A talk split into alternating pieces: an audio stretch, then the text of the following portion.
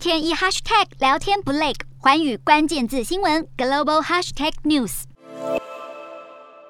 德国总理肖兹与法国总统马克宏二十八号与俄国总统普丁进行长达八十分钟的三方通话，讨论如何疏通乌克兰港口，解决粮食危机，却引发波罗的海国家不满。而前一天才与普丁通完电话的意大利总理也提到，普丁将粮食危机怪罪到西方各国寄出的制裁。东欧国家领导人对于西欧领导人跟普丁对话的意愿感到不安，并再次引发外界怀疑，部分欧盟国家是否正推动乌克兰割让领土来。结束战争，这也凸显了西方盟国在处理对俄国的外交关系上存在分歧。爱沙尼亚外交官指出，法德两国领导人正无意中为俄罗斯的新暴行铺路。拉脱维亚副总理帕布瑞克斯推文表示，显然有许多西方领袖明确想要自取其辱，同时又完全脱离政治现实。而立陶宛外交部长兰斯伯吉斯表示，俄国必须被孤立，包括印度。澳洲、日本、南韩和小小的台湾在内，各国都焦虑地关注乌克兰局势，因为给占领者占领领土的机会，就代表这种行为可以在世界其他地方如法炮制。